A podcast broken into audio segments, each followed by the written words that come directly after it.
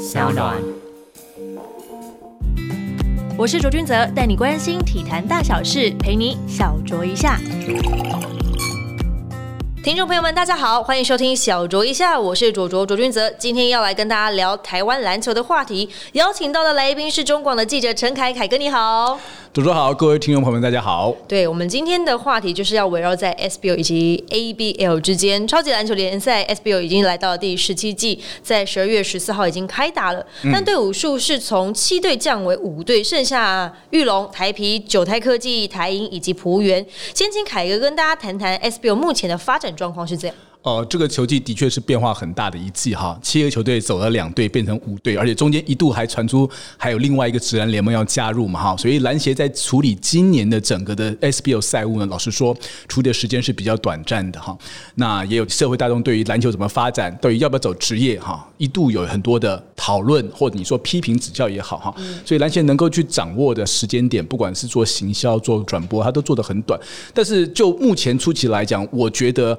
我们把它。比赛目前这个联赛从两方面来看，一个是场内场上的比赛表现里面，我个人觉得五支球队打出来的水准并不比去年差，甚至于说可能还更好一点。就技出整合来讲，其实算是不错啊。但是呢，呃，在场外的行销部分，大家觉得行销不管是转播啦，或者是现场的看板什么，大家无可避免的会把这个东西拿去跟另外一个。在台湾已经有两支球队的 ABO 来做比较，啊，那有一句俗话说“人比人气死人”嘛，大家总会在谈到说，到底是哪一个球队是真愿意花钱，哪个球队是，或者是说主场制度是不是在台湾能够推行得起来？哈，那那篮协的现在的 SBL 这个联赛，它势必会没有办法避免这样的比较，大家就会谈这样的事情。那当然，就目前来说。SBO 所能够提供球场的球迷的体验啊，其实是远远不如 ABO 的。我必须这样很诚实的这样说。不管是从观众人数啊，人数少，比赛气氛就没有那么热烈，这是第一点。好，在场外的纪念品的贩售、相关的饮食的供给啊，就是看球各方面的条件嘛，其实目前 SBO 都不如 ABO 球队，这的确是没有办法去否认的。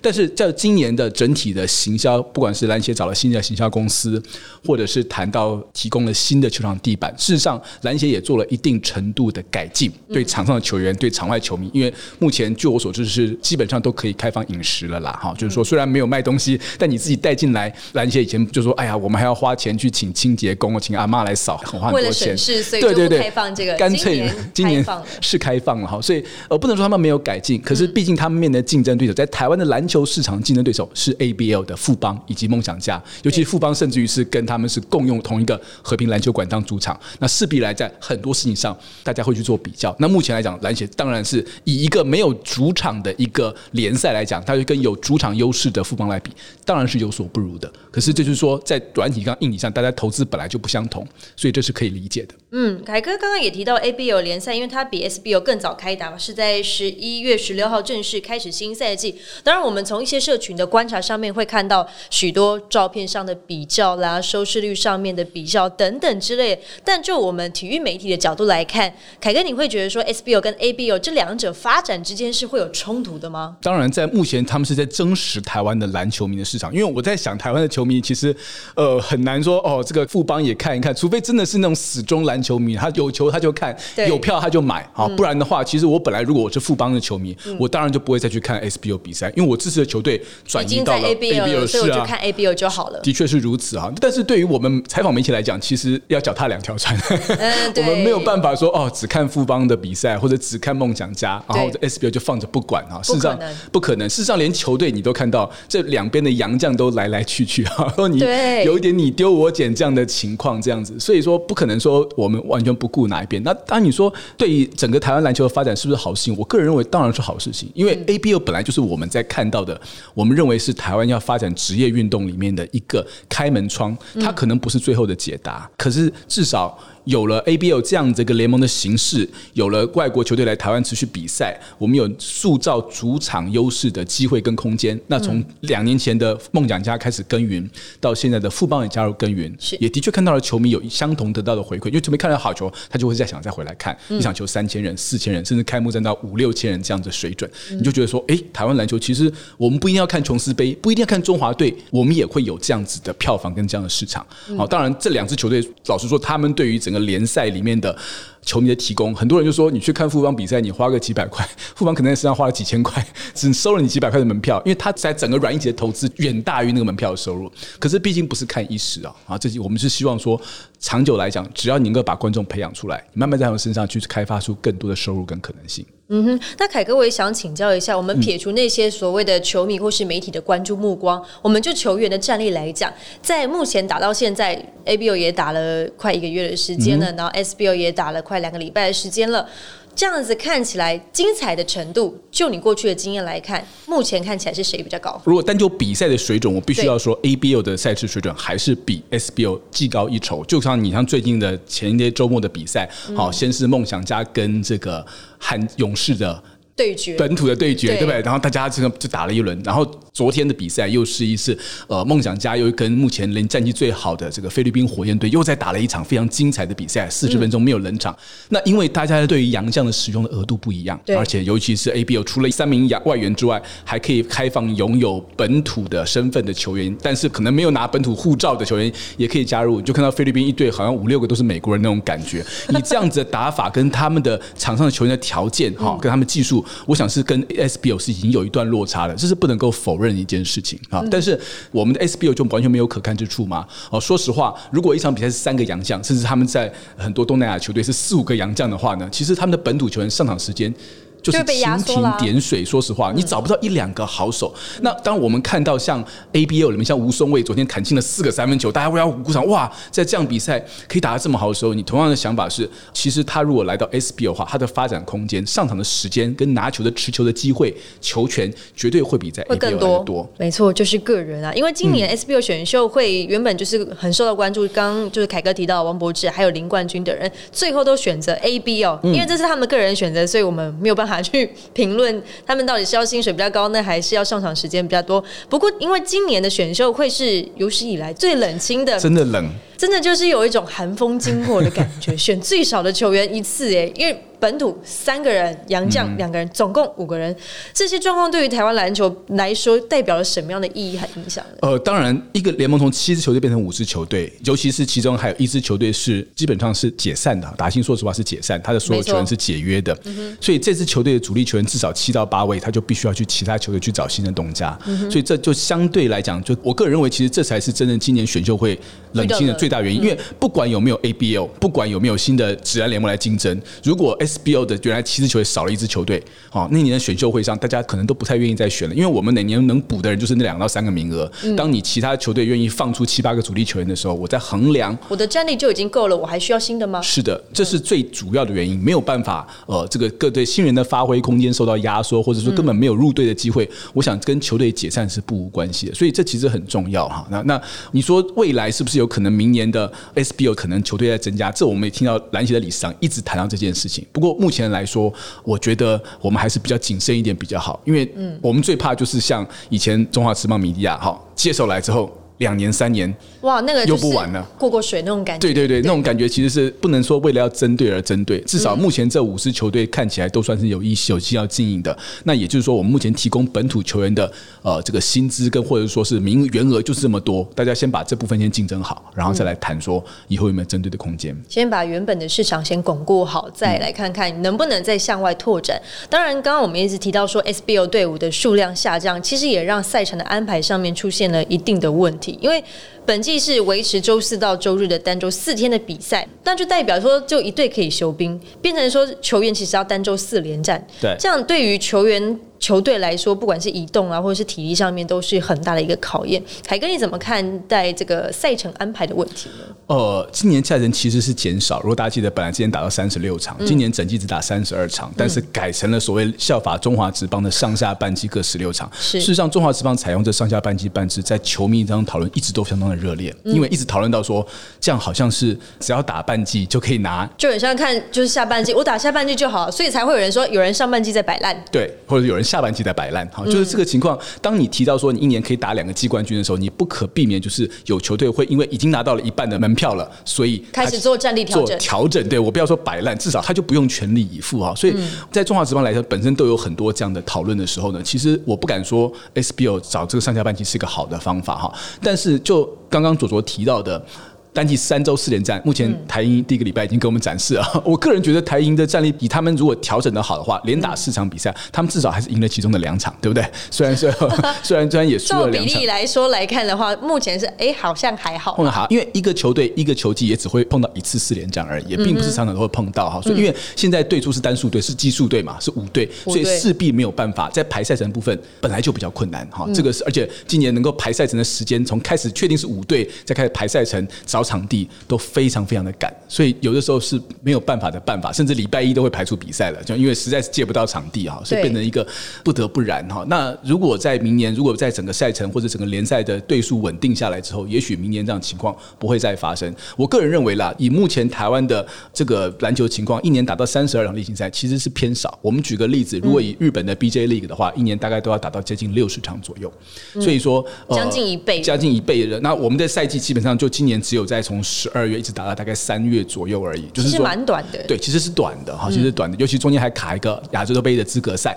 二月份的时候又要再停了三个星期啊，就拿拿那个来当上下半季的中间。呃，其实我们一直希望能够例行赛是越打越多的嘛，因为对球队来讲，我养一支球队，我不打球干什么呢？对不对？哈啊那越多比赛应该是越多收入，但是篮协目前情况其实是打一场赔一场，因为你可以看到进场的人数，包括其他的成本，其实是多打多赔，所以病人要面临到说是必须要在这当中做一点取舍。那今年希望用做上下半季来刺激票房，到目前看起来其实情况是不好的啊，就是说是并没有达到预期的效果。嗯你可以看得到，其实因为球场反而是变大了，和平跟之前的板桥比起来，板桥只有大概能够做大概两千五百人左右，你大概六七百人看起来还不会这么空。同样六七百人摆到可以容纳七千的和平这个视。觉上就有一段的落差。是的，视觉上有很大的差距，但是不可否认，和平篮球馆的转硬体条件跟设备的确是相比较板球体育馆还要好的太多，对不对？所以这个是也没有办法的事情，只能说我们准备好了位置，请球迷什么时候进来看哈。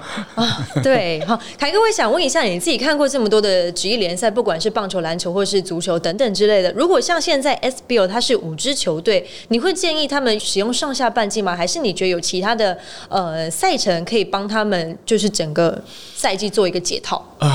如果真的要谈到其他国家赛季的话，我一直很推崇菲律宾的比赛制度哈。菲律宾比赛制度就是说，它一年有三个杯赛，还有 Governor 杯、有总统杯、有这个 PBA 这个三个杯赛。那它基本上球季是打一整年，可是呢，它三个杯赛有不同的洋将规定，但是基本上就是延续一整年。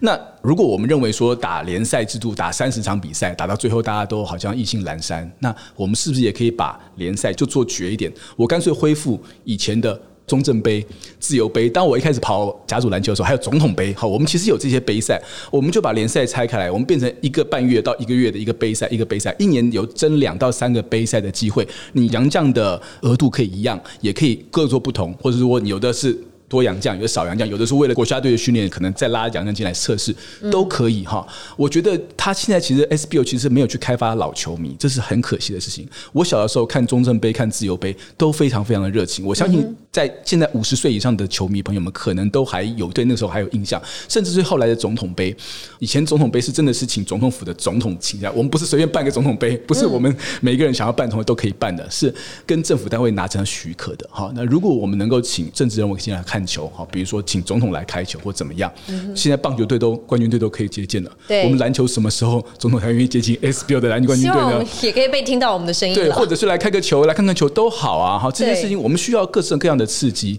然后比赛本身，我相信球员是够努力的，可是你需要行销跟话题。那如果觉得联赛制度看起来大家觉得意兴阑珊，那何不改成杯赛试试看？好，我们以前也有短期的杯赛这样子。包括总统杯、中正杯、自由杯，再跟琼斯杯结合在一起，都不是不可以。现在好像是两个是分开的，对不对？你打嗯对对对你打你的我打我的我打我的，我会来我的总统杯，是不是或者我的自由杯，是不是可以变成琼斯杯的一个某种的热身赛？嗯哦，就是说这其实，在举办比赛当中，如果你有足够的资源，你是有足够的可能的。就算是没有资源，你也有可以有不同的想法。那这些想法，希望大家一起来。就是一方面要这个集思广益，二方面要共襄盛举，而不是就说啊，我们今天五个篮协球团，我就是等着打联赛，然后就是问说转播权利金有多少钱，然后我要花多少钱，我要不要赔多少钱？这个有点太被动式的，就是哦，你安排好，那我就来参加，好像没有想要让这个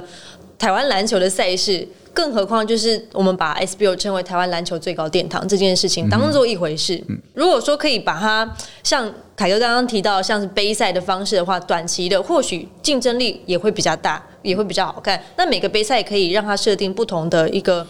主题啦，或者是玩一些像现在大家很喜欢玩的网络的创意等等之类，来去甚做一些至更高的奖金哦。其实我我就觉得，我个人认为，真正发展成熟的联赛制度，其实就是要打一整年。其实杯赛并不是是非常健康的打法，但是如果你像菲律宾一样，我一年我的目标我就打其中一个冠军或打两冠军啊，其实说我各自有各自的杯赛目标，我觉得并没有什么不好的地方啦。就是说，在目前这个非常时期，它不失为是一个解的方法啊。因为现在看到的情况是，球迷都不进场了啊，这件事情是比你的什么联赛什么制度啊，什么球员会不会受伤啦，运动生命会不会提前，对，那都是其你不如。先把人找进球场来。是的，然后我们再来谈这个，再慢慢想办法哈，就是说呃，我们要怎么样让这个实力要提升，好，是让观众进来之后才会有产值，才能够谈到后面的一步。嗯，因为我们很常说，其实呃，行销的部分是一分钱一分货。凯哥，你觉得这种东西如果真的砸钱下去做，SBO 看得到成效吗？因为过去以来他们其实也有行销团队啊，那为什么一直做不起来？过去行销团队的一个方法哈，我一直觉得怪怪，就是就是篮协把行销的权利哈包给某个行销公司，然后他就要缴一笔钱给篮协当权利金，然后他自己去找赞助啊。以前是这样做，今年我不太确定情况有没有这样的变化，但是我知道今年呃，其实篮协要找行销公司还蛮困难的哈，就是说就是说以前是这样的做法哈，那这样做法最后结果就是完全是看这个行销公司他自己能不能够。把这个江本求利，把他从篮协那边付给他一些权益竞争，能不能从赞助上面赚回来，变成这样子的这个情况哈。那我过去觉得这个情况，那真正的这个这其实有点联赛吊诡耶。对行销的行销宣传效益好不好，可能不是最主要的，最主要是我刚刚说的，就是行销公司能不能从里面说不要赔太多钱哈。这个就是在整个的行销这整个，KPI 就变成说，如果我今天是老板，那我就是定这个行销公司，对就这样子。那行销公司在定自己人，对，然后所以这个东西有到底我应该要向谁负责任？就是我们今天球迷会骂说，哎、你这是篮协怎么样或什么？其实不见得完全是如此，因为行销的部分，篮协本身的人力也不足以做行销的工作。是那就要有行销公司再把其他的各式项事情做发包哈。那今年其实呃找了新的行销公司进来哦，其实我觉得还蛮妙，因为这个行销公司的老板是 ABL 球队的，也是 APL 的股东。我个人觉得这某种程度上是有一点敬业的。这有点冲突吧？呃是有点冲突，但是、呃，他们的确是国内很有经验的团队，而在开季当然当然讲了两三个礼拜，我觉得呃，不管从开幕的，我知道预算差很多，记者会啊，对。等等之类的，其实都办的还算不错，还算有模有样，我不敢说是一定说很跟 A B O 比得起来，但是至少我觉得也跟往年前讲也比较不错了哈。不管是呃网站也好啦，或者是视觉设计啦，对好，其实是有一些进步哦。只是说这个行销的模式能不能够做一些改变哈，这个是呃我我觉得缺乏真正热爱篮球的人去这样做。我这样讲算是很相对是客气啊，不好意思 因为我们自己跑篮球，老实说，我自己都会觉得有时候觉得不见得那么有热情啊，因为觉得都是可预期的，胜败是可预期的，行销活动是可预期的，是不是可？你很少遇到惊喜。好，那你看到就是有惊喜，就是有球队要跑了，哦那就是惊喜这样的，或者这是惊吓。对，或者是说哪个洋将又怎么样怎么样，就是你会觉得在这个联盟里面，你需要一些比较正面的呃刺激嗯力量去刺激。那我们回到最基本的是，一个联盟的重要是比赛，比赛重要是球员，球员最重要的是什么？是明星球员。嗯，那的确是我们过去十年来，台湾已经没有明星球员了。所有的明星球员都被 CBA, CBA 大陆人挖走了，对，所有都挖走了。哈，所以这是你要怎么样去培养。好，不是说呃月薪五十万才叫明星球员，我觉得月薪五万也可以叫明星球员，那重点是你怎么样去行销他，他怎么样面对他自己的认真，他今天你看到的这个中华队的选手都在杨敬明也好，郑文鼎也好，他们是到了大陆去之后，对自己有明星的认知，然后开始去啊、投资自己，行销自自己己，对。对，那这部分事情难道一定要等到他们月薪二十万、三十万之后才能做吗？我觉得在这个年代里面，在这应该可以提前去教育他们。可以提前教育他们，对不对？现在看到时常从高中从 UBA 开始起，这些球员慢慢慢慢都有这种想法了。问题是进入 SBL 的时候呢，这想法好像消失了。对，好像好像是消失了哈。那球迷要球迷要自己想法去自己找粉丝或者做事情也没有那么容易。我觉得这东西好像环节上缺了哪一块可以接起来，感觉其实整个大环境行销成本是可以越来越低的，只是你愿意往这个方向去走而已。凯哥，你觉得说在行销这个部分，不管是篮协这个主导的 SBO 的一个团队也好，或者是说呃每支球队的本身，你觉得哪一个要使最大的力气去做这件事情，其实才会有那种带动的气氛感？我认为其实球团的责任可能比篮协的责任要稍微再大一点点哦、就是因为当我去了解到球团对球队的这个投资的时候，我就没有办法想象说。这到底要怎么行销是吗？对我这边要就是说，行销的费用这么少，而我愿意付一年付几千万的收入给这个球员，可是我不愿意花几百万在做行销上面，我觉得这是我比较觉得很奇怪的地方，甚至于是说，我如果这么多千赋球员，为什么不从前面的人挖个四分之一或五十分之一？我我希望这部分的行销投资未来可以帮你创造两倍甚至三倍的、哦效益。效益。哦，就是大家都花了这么多钱，可是，在做行销部分，老实说，今年唯一让我觉得比较有一点点新意的，就是又重新回来的九泰科技。哈，他们其实是一直强调他们是做娱乐业的，嗯，他们要把明星找进来，虽然明星找进来，我们就会来看球吗？我也。不完全这样觉得，但是他们至少喊出来的口号是：我每一场比赛中场我都要有表演，进来比赛你就有各式各样的纪念品，咱们可以拿。有的吃，有的拿，有的吃有的拿，对不对？呃，他们现在战绩是最差的，好，刚刚才打完第一场胜利而已。可是我认为这些跟你要去做行销跟厂商，这是不违背、不冲突的事情对，不冲突的事情啊。那你至少在过去两年，我们也看到篮协有所谓的主题周，也看到了不错的人潮。对啊，就是说这些公司如果愿意把行销的预算拿出来，大家是会进来的。只是说他们也只拿那两个礼拜当主题周，后来没有持续，所以人潮就是就没有再来。所以才谈到就是说，我们的球团是不是可以想办法再把这种主题周的方位再慢慢的扩大？今年好像没听到主题周了，对不对？还没有主题周，是啊，对啊就是主题周大家还会有点期待，不管是送的奖品，有人说妈汽车都拿出来送，对不对？听对啊，可能着大家听着是送了什。么国际的机票啊等等的抽奖啊，对都好其实民众的参与度在对这件事情上面其实是高的，是，吸引力也很够。大家都喜欢就是玩眼就 对，眼前的 就是赌一把，对不对？我们就拿个彩、啊拿一个拿个抽奖也开心，对不对？就是这些事情是我认为其实要持续下去做。那你回到最后，呃，其实联盟当然做联盟的行销，但球队自己要做自己的行销。但现在这几支球队，我觉得在行销的部分来讲我觉得声量其实是低的，是但除了就是媒体的声量或是网络声量等等之类，我们其实也要来评论一下，就是目前玉龙、台啤、九泰、台银、浦原还有五队的目前的战况是如何？嗯请凯哥来帮我们分析一下当然，下。目前打完了前面两个礼拜嘛，打了五场球，呃，在前面的台皮算是战绩比较领先球队啊。然后像浦原只拿了一胜哈，然后九泰也是一胜哈，呃，台英是拿两胜，但必须要这场比赛打得相当精彩，打到最后一刻哈，你来我往，那九泰才拿到首胜，不然他们要五连败了。那台英则是两胜三败，就是掉到五成以下哈。那在前面的感觉起来，台皮是呃战绩是比较稳定的哈，跟这个玉龙战绩是比较稳定的两支球队这样子。现在只有五支球队了哈。从开季前两个礼拜，你可以知道是其实大家都很努力在做准备。我觉得他们就开季的状况并不差，只是在洋将部分是比较不稳定的啊。就是说你可以看得到，像玉龙啊，玉龙就换了洋将，很快就换了洋将这样子。韭菜只有一个洋将，浦原也只有一个洋将。那一个洋将跟两个洋将在战力上当然有很明显的差距，差很多。对，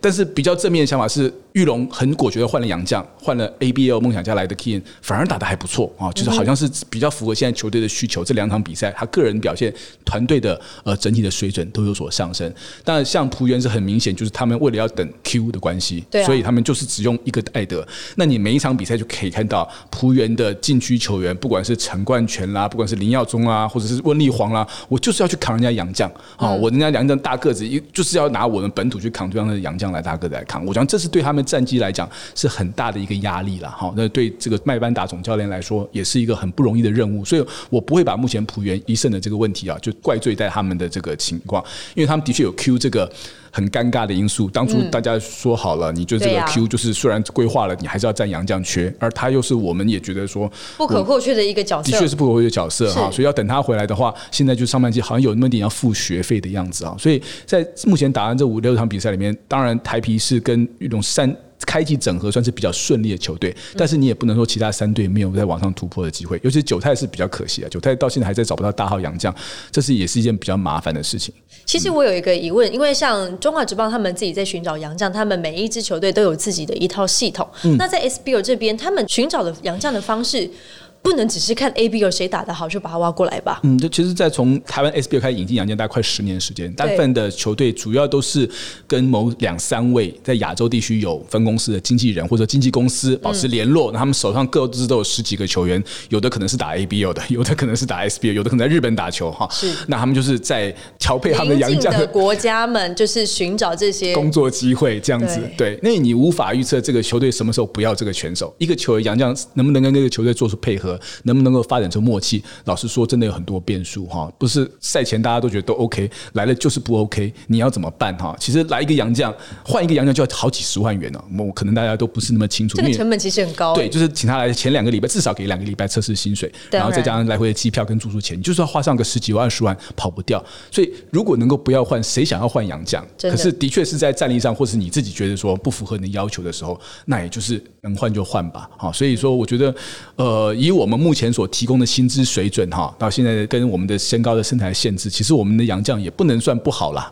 只是说到这个 level，还可以看到打过 NBA 的塞勒还可以回来打。我不觉得我们现在找的洋将不够水准，或者是可以看到 Kian 这样的球员，或者是在这个街头篮球打得很漂亮的赛身哈，还在台湾有一定的水准，他们会不会变成我们未来中华队规划的洋将？我觉得还太早。可是的确，现在我们也有一些不同的刺激跟比仗比赛变得不同而好看。嗯，但其实我也觉得说，因为洋将。讲难听一点，这样有点在洗洋将的那种感觉。其实对于这些洋将来说，要真的跟呃他的队友们产生一些感情，跟球迷之间产生一些联系，其实是非常困难的。嗯，你没有办法像比方说，就是呃职棒球员，他会有一个限制的时间，然后去换一些洋将等等，或是球员之类的，让他们有一个联系上的一个感情在。我觉得 SBL 好像要在做这件事情上面是相对上难上许多，对对，因为职棒第一个是赛季比较长，我觉得。他们会相对给选手比较多调整跟适应的时间，甚至还有像二军这样子的一个可以轮调的一个环境哈。但是 SPO 是没有二军的，说实话，你不能打球，你就坐在旁边看，我一个月还是付你三千美金、五千美金，我干嘛花这个钱哈？老实说，所以最近大家谈到说杨绛在台湾因为工作签证不没有办法来打球，因为已经违反规定不能来打球，这个问题比较话题比较大了。只能说是篮球的确是比较没有耐心的，我也希望篮球多一点耐心，而且我也觉得应该要多一点耐心。因为有些球员就是，就是需要时间去适应啊，适应文化、适应食物、适应跟他配合的队友们之间的一些默契。对，其实就是比较快适应的球员才有办法在国外讨饭吃，否则他们可能宁愿留在美国。这是相对的。那只能说我们现在。我仍然希望球团应该多给球这些老外多一些耐心嘛。我或者也觉得说，这个联盟在这个采用洋将换洋将这个额度上面，是不是做？如果认为说这些不应该一直换的话，是不是可以多一些做一些额外的一些限制？比如说一个球季只能换五个之类这样子啊，让大家上限有一个上限，让大家多一点点耐心啊。受伤是另外一回事，但是至少在换洋将名额部分啊，因为对球迷来真的是太没有记忆感了，太没有存在感。他就是个老黑，然后他每天来打个新闻出现一下结束就没了。对，尤其。是像每年你都觉得我们暑假媒体都很热情，说哦今年要找什么新洋将来，结果他都还没有打几个比赛，关户杯打完了，这个 D Life 打完了就走了，然后又来一个又走了，然后就觉得写这些球员的目的好像就变得很没有意义的感觉。就光是新闻价值来看的话，其实真的也不高。是，但是其实很可惜，每个选手都有故事啊。那你这么快就把他淘汰掉，当然我还是要说这是球团的选择啦，只是说在球迷的立场。我们还是希望说，不要把杨绛当袜子一样换了。是过去我在采访篮球球员的时候，不管是现役还是退役，他们在 off record 的时候，他们都会说到一个状况，就是有些总教练，尤其是台湾自己是球员出身的总教练，他会很喜欢用自己带的球员，反而是其他不是他带出来的球员，可能不是他教的学生，他就不太常使用。嗯，现在还是有这样的状况吗？嗯，多多少少还是会啊。那每个教练都有每个教练他所喜欢的风格跟方式哈，然后他。呃，这台湾的情况，当然，因为我们其实好手高中、大学一路走上来，其实就是就是这些人才库，就是这些人哈，这些 talent 就是这些人，其实大家都彼此都熟悉，所以他要找什么样的球员，其实大家自己心里面都有底哈。你说比较好用，比较好用，呃，所谓的爱将啊，或者派系啊，在篮球跟棒球都是一样会出现的，对，呃，只是说当你的球技到了一个水准之后，老实说。此处不留爷，另有留爷处哈。你可以看到，有的 SBO 打的超过五年、十年的老将，他不管在哪个球队，他都有方式可以继续生存下去。所以，我觉得这倒不是最大的问题所在了哈。就就是说，在我们的总教练的用兵方式，或者说，如果你真的够好，你也是会被挖走啊，对不对？是啊，也是会有一些挖角的情况。嗯，所以。我觉得这不是太大的问题啦，哈。嗯，选手还是要各自努力啦，继续往上爬。但也想要问问凯哥，说本季有没有特别看好哪几位球员呢？每一支球队都帮我们选两位好吗？每一支球队都要选到两位啊？还是太多了吗？那呃我们讲十个球员对不对？好，你就以本土球员为主嘛。是。我想，呃，我从比较后面球队开始来跟大家谈好了哈。好像九泰今年其实是处在一个，我个人觉得是，我是蛮兴奋，因为其实主力球员都是过去没有担任过主力的球员，可以这样讲哈。当然，除了于焕雅之外，哦，像本土的像李佳瑞，或者是说像这一季从李佳瑞然后打到吴一斌这两个内线球员，我觉得非常惊讶，就这两位可以在。因为球队没有大号洋将，所以他们对非常边上就是去扛。呃，这两位这过去是 SBO 可以说都是被放弃的球员了，然后他们在这个 SBO 居然生涯有机会第二次再回来。我一直都记得当初在我要看到第一次在红馆看到基隆的商光看到李佳瑞的时候，惊艳于他的天赋跟他的条件。可是的确他浪费了五六年的时间，但是就算是如此，他现在也回来也不算太晚。如果他真的可以把外线练好的话，同时加强一些禁区的动作，我认为他仍然有朝向国家队的可能性。而韭菜大家不要忘记，韭菜其实最成熟的本土常人苏奕静目前还在养伤当状态当中哈，所以他们某种程度上也是在磨新人，从这个吴一斌磨到李佳瑞，甚至磨到在替补的秦明庆。好，他们这个球队的内线球员是有，我必须要说，在这个球队打内线哦，真的是超级的福气，就是说球队也没有战绩的压力，然后你每场比赛都有时间可以打，好，那打的都是其他球队洋将哦，你这样的练习的环境还给你薪水，天哪，高强度的训练还给你薪水，太棒了你！去哪里找哈？那这个机会你自己不把握，你只能怪你自己。我能这样提到的哈。那在后面的话，像浦原的话，其实今年呃把简伟如找进来了哈，然后。我个人觉得比较惊讶的是，林耀宗也是一个，我觉得也是高天分、低成就到这个球季哈。同样的情况是，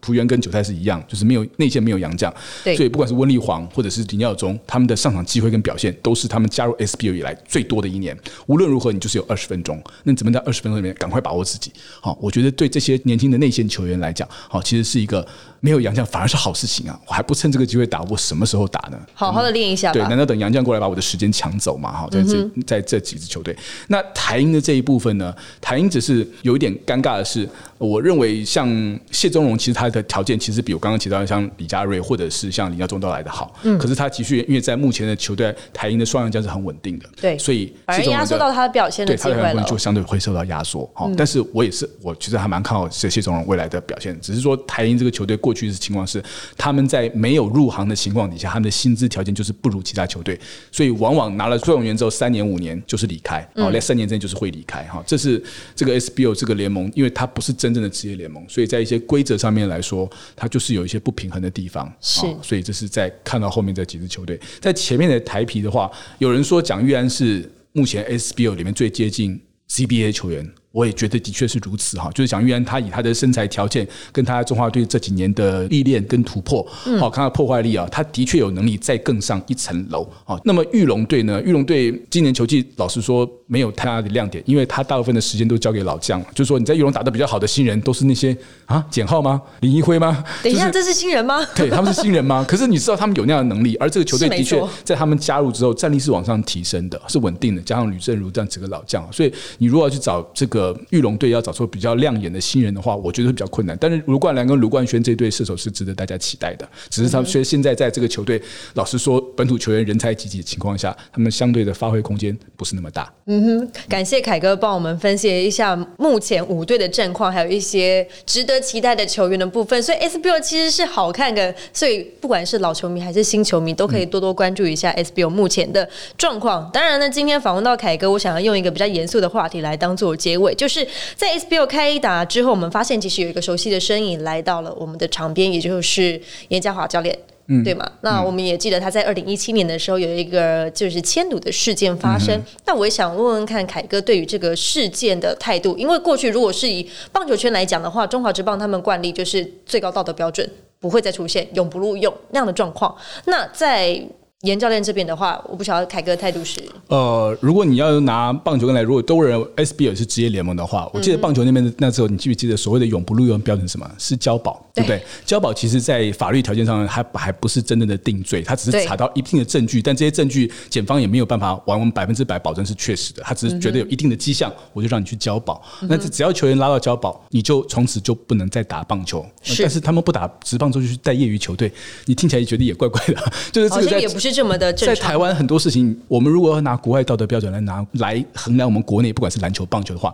你都会觉得啊，为什么是如此啊？为什么我们不能用同样的标准来衡量？但是换一个角度来讲，因为台湾本身的运动的发展环境没有国外那么成熟，我们其实找不到那么多清白的人了。我如果直接这样讲好了，哈，就是说这个真的要来谈的所有的最高标准的话，好，那你说我们有我们目前职棒队的老板还有人也是有案子在审，他也是继续当老板呐，哈，这个也没有问题吗？那如果我们对老板认为认他爱棒球，那我们对于一个爱篮球的一个哦喜欢看一辈子篮球的这个老板，他在这个场外如果是跟篮球无关的这些行为的话，那我们是不是要用同样的标准来看待？哈，这个是我自己都没有办法完全有答案的一个想法。我每次看到国外的呃媒体作家会写到说，以前说 A R A 的吃药，大家就悲惨的不得了。我心想呢，你们好幸福，你知道吗？要是来台湾，你看每年台湾这过去这十年来，不管是棒球还是篮球发生事情，吃药算什么？对不对？这样听起来，我们的环境其实是有点悲催，但我觉得这个话题我只是做一个开端，我觉得蛮适合为下一次邀请凯哥来我们节目上面再跟大家分享